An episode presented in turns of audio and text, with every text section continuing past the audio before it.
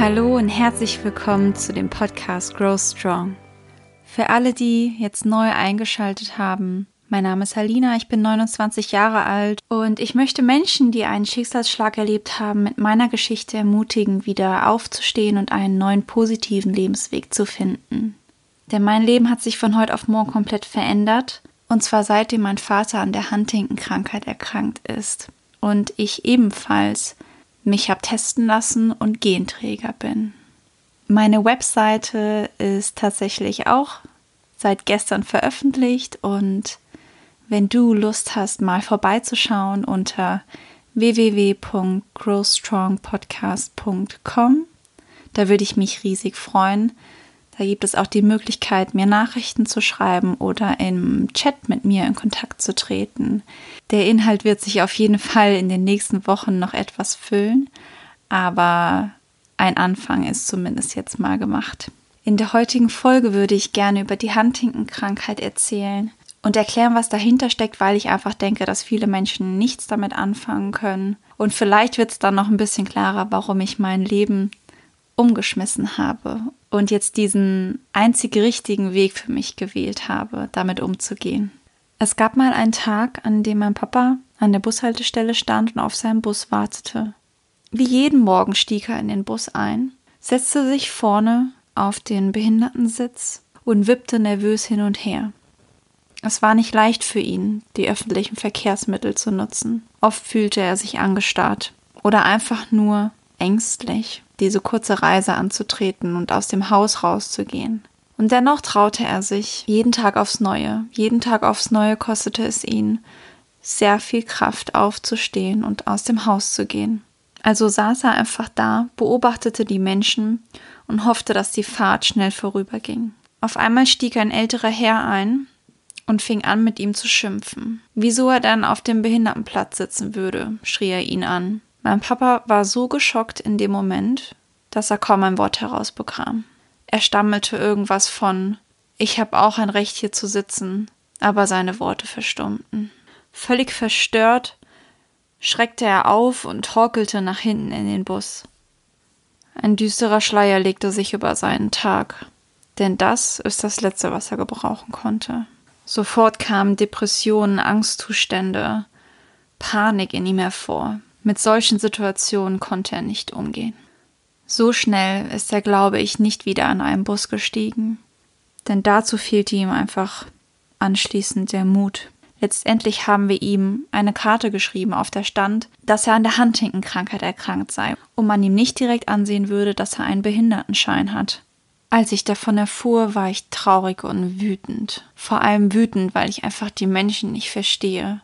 Wie kann man so intolerant sein und unsensibel? Doch selbst wenn ich an mich zurückdenke, fällt auch mir auf, dass ich oft Vorurteile hatte gegenüber anderen Menschen, die sich vielleicht nur etwas seltsam verhielten. Ja, und dann kam die Huntington-Krankheit. Eigentlich Korea Huntington genannt und Korea bedeutet nichts anderes als das Wort Tanz. Und wie man sich vielleicht schon denken kann, kommt das daher, dass die Huntington-Erkrankten zeitweise einsetzende, rasche, unregelmäßige, unvorhersehbare Bewegungen haben und einen fast torkelnden Gang, der eben an dieses Tanzen erinnert.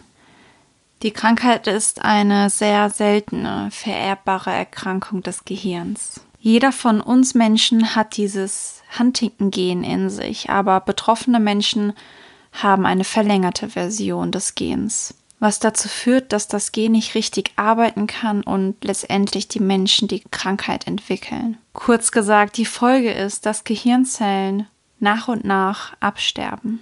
Die Erkrankung bricht meist zwischen dem 35. und 45. Lebensjahr aus. In ganz seltenen Fällen auch früher oder, oder später, aber letztendlich ist es eine fortschreitende Erkrankung. Das heißt, es kann zwischen 15 und 20 Jahre dauern, bis der Patient letztendlich stirbt. Zu den Symptomen, die zum Vorschein kommen, gehören zum einen diese unwillkürlichen Bewegungen, die ich eben in dem Beispiel von meinem Papa genannt habe. Oft scheint die Person zappelig zu sein oder häufig zu stürzen oder Dinge fallen zu lassen. Deshalb werden teilweise Menschen in frühen bis mittleren Stadien sogar als betrunken gehalten, obwohl sie eigentlich nur an Huntington erkrankt sind. Es gibt tatsächlich auch eine Bewegung in den USA, die T-Shirts haben drucken lassen mit einem Hashtag I'm not drunk, um quasi auf die Huntington-Krankheit aufmerksam zu machen. Weitere Symptome sind, dass die kognitiven Fähigkeiten nachlassen. Also der Prozess des Denkens erfordert viel, viel mehr Kraft. Wenn die Krankheit fortschreitet, können Personen wirklich Schwierigkeiten haben, zum Beispiel den Überblick über Dinge zu behalten, Entscheidungen zu treffen, Fragen zu beantworten oder konzentriert zu sein. Relativ früh auftretende Symptome sind ebenfalls Depressivität und Ängstlichkeit oder Antriebslosigkeit oder dass die Person leicht reizbar ist oder seine Fassung bei Dingen verliert, die eigentlich gar nicht so schlimm sind. Das kann dann sogar dazu führen, dass sich der Mensch unangemessen verhält oder sogar Dinge tut, die er gar nicht so meint. Kein Krankheitsverlauf verläuft so wie der andere. Die Gehirnzellen bauen sich über wirklich einen langen Zeitraum ab und während dieser Zeit verliert die Person langsam auch ihre Fähigkeiten zu laufen, zu sprechen und zu essen. Es ist wirklich sehr schwer für die Familien mit Huntington-Erkrankten damit umzugehen, denn letztendlich verändert sich die Persönlichkeit und das war bei meinem Papa wirklich sehr schwer, denn er war von Grund auf ein sehr heiterer Mensch, ein fröhlicher, witziger Mench, ein friedlicher Mensch und letztendlich hat die Krankheit in ihm Dinge hervorgerufen, mit denen wir alle erstmal nicht zurechtkamen. Aber ich sag zu mir, dass da dieses kleine Monster in ihm sitzt, dieses Huntington-Monster und manchmal herrscht es über, über ihn und er kann nichts dafür und in den Momenten, wo ich das merke, hilft mir das einfach zu wissen, es ist nicht er. Es ist einfach nicht er und die Krankheit macht das aus ihm. Und ich glaube, das ist super wichtig, dass auch der Mensch sich nicht damit identifiziert mit dieser Krankheit und man einfach versucht zu merken, wann die Krankheit über einen herrscht oder wann man wieder man selbst ist. Und falls man das als erkrankte Person nicht schafft, ist es natürlich hilfreich, wenn Außenstehende einen daran erinnern. Also meinem Papa hat es geholfen, wenn ich gesagt habe, hier Papa, das bist gerade nicht du, das tut weh und verletzt. Das ist nicht das, was du willst. Und letztendlich hat ihn das halt wachgerüttelt und er hat es wirklich dann im Nachgang noch gemerkt. Und so konnten wir die Situation eigentlich immer ganz gut lösen. Was natürlich trotzdem letztendlich Depressionen mit sich brachte, weil er natürlich, sobald er merkt, die Krankheit herrscht über ihn, verzweifelt ist. Ich meine, wie würde man reagieren, wenn man Dinge tut, die man gar nicht machen will? Da würden wir auch so reagieren. Ich weiß noch ganz genau, als ich die sogenannte CAG-Zahl vorgelesen bekam bei meinem Testergebnis. Die CAG-Zahl ist quasi die Anzahl an Wiederholungen des Fehlchromosoms. Und der Trend zeigt quasi, dass umso höher die Zahl, desto früher bricht die Krankheit aus. Nach dieser ungefähren Trendtabelle würde ich also mit 46 Repeats, also Wiederholungen, zwischen 35 und 40 Lebensjahren erkranken. Die Zahl war für mich ein Riesenschock. Ich habe sie auch nicht mehr aus dem Kopf bekommen. Ich habe darüber gelesen, recherchiert, aber es war so, wie es die Ärzte gesagt haben. Der Ausbruch kann zwischen 35 und 40 Jahren stattfinden. Aber, und jetzt kommt das große Aber, es gibt Ausnahmen. Denn wie ich schon gesagt habe, jeder Krankheitsverlauf ist anders. Und ich hatte das Glück und konnte an meinem Papa sehen, der die gleiche Zahl hat wie ich, dass er sehr spät erkrankt ist. Also erst mit Mitte 50. Das hat mir Hoffnung gegeben. Aber auf der anderen Seite war da seine Schwester, ebenfalls 46 Wiederholungen, mit Mitte 40 erkrankt. Das alles half mir gar nicht weiter. Aber was sollte ich tun? Den Kopf deswegen in den Sand stecken und denken, ich habe nur noch ein paar Jahre normal zu leben? Wohl kaum. Damals sagte die Ärztin, ich soll das Beste aus meinem Leben machen. Denn Positivität und eine gute Lebensweise würden der Krankheit auf jeden Fall vorbeugen. Damals habe ich das nicht wirklich verstanden, denn warum sagt sie mir das? Ich habe doch ein gutes Leben gehabt, dachte ich zumindest. Letztendlich habe ich für den Prozess, so wie ich heute lebe, wirklich lange gebraucht. Und eigentlich fing es richtig an, als ich, nachdem mein Papa erkrankt war, ein halbes Jahr in Thailand gelebt habe und dort studiert habe und letztendlich einen Einblick hatte in eine Kultur, die eine andere Religion leben, die anders mit ihrem Körper umgehen, mit sich als Mensch umgehen, Das erste Mal ist das Wort Achtsamkeit für mich in den Mittelpunkt gerückt. Und letztendlich habe ich gelernt, meinen Körper wie einen Tempel zu behandeln. Denn das war das, was die Menschen mir sagten.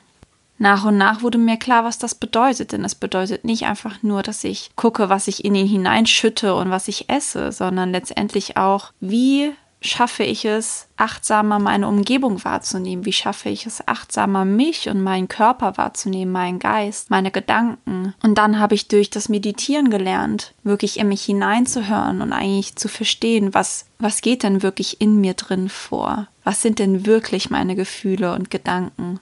Habe angefangen, auf mein inneres Ich wieder zu hören und letztendlich war klar, ich muss eigentlich mein Leben umkrempeln, wenn ich ehrlich bin ich hatte einen stressigen Job gelernt und eigentlich war klar, den kann ich nicht mehr ausüben. Und letztendlich habe ich mich für ein Studium entschieden, um mich umschulen zu lassen und einen anderen Weg zu gehen. Ich habe aufgehört, viel Alkohol zu trinken oder die Nächte mir um die Ohren zu schlagen, sondern wirklich versucht, meine acht Stunden Schlaf zu bekommen und meine Ernährung komplett umgestellt. Seit zwei Jahren dann auch mir einen großen Traum erfüllt und mir einen Hund geholt. Das war schon immer mein größter Traum, aber durch meine vielen Reisen war das nie möglich. Und letztendlich habe ich, nachdem ich mir einen Arbeitgeber gesucht habe, der familiär ist und mich auffangen kann, habe ich beschlossen, dort einen Hund noch groß zu ziehen und dann das Glück letztendlich für mich perfekt zu machen, Coda bringt mich jetzt jeden Tag raus, so wie ich mich noch nie bewegt habe. Wir laufen an normalen Tagen 10.000 Schritte und am Wochenende wahrscheinlich noch mehr. Und er bringt mich zum Lachen und fordert mich. Letztendlich habe ich so viel Energie wie noch nie in meinem Leben. Ich war verdammt faul früher, habe meinen Arsch nicht hochbekommen. Jetzt kann ich mir keinen Tag ohne ihn vorstellen, ohne rauszugehen, ohne tief einzuatmen, wenn wir im Wald sind und mir diese Auszeiten zu nehmen, kann ich mir einfach nicht mehr vorstellen. Und das schüttet so unendlich viele Glückshormone aus, dass ich weiß, dass ich heute auf jeden Fall dadurch stark geworden bin und Kraft habe. Ich habe nicht nur den Stress auf der Arbeit minimiert, sondern letztendlich auch in meinem persönlichen Umfeld. Ich habe mir meine Umgebung angeguckt und musste letztendlich mich von einigen Freundschaften entfernen, weil sie mir zu viel Energie geraubt haben, weil sie eigentlich Stress mit sich brachten. Ich habe mich einfach extrem selbst beobachtet und mich gefragt, bin ich hier glücklich in der Beziehung? Bin ich wirklich glücklich und ist diese Freundschaft gesund für mich? Ich konnte auch oft nicht damit umgehen, wenn sich Menschen in meinem Umfeld beschweren, tagtäglich beschweren über Kleinigkeiten und ich saß da mit meinem riesigen Klotz am Bein. Das war für mich super schwer und letztendlich habe ich für mich entschieden, dass ich mich einfach von Menschen umgeben will, die auch so positiv sind wie ich. Und ganz klar, Probleme hat jeder und ich will die nicht abwerten, aber es geht immer darum, wie geht man damit um als Mensch. Ich sehe es nach wie vor als Herausforderung, halte immer noch stark daran fest, was zu mir gesagt wurde. Durch eine positive Lebensweise und wenig Stress können wir etwas tun. Und das gilt nicht nur für die Menschen, die mit der Huntington-Krankheit zu tun haben, sondern letztendlich gilt es für jeden. Jeder sollte das tun, ja, um Krankheiten zu vermeiden. Und ich glaube, hätte ich mich nicht so stark entwickelt in den letzten Jahren, würde ich wahrscheinlich jetzt nicht hier sitzen.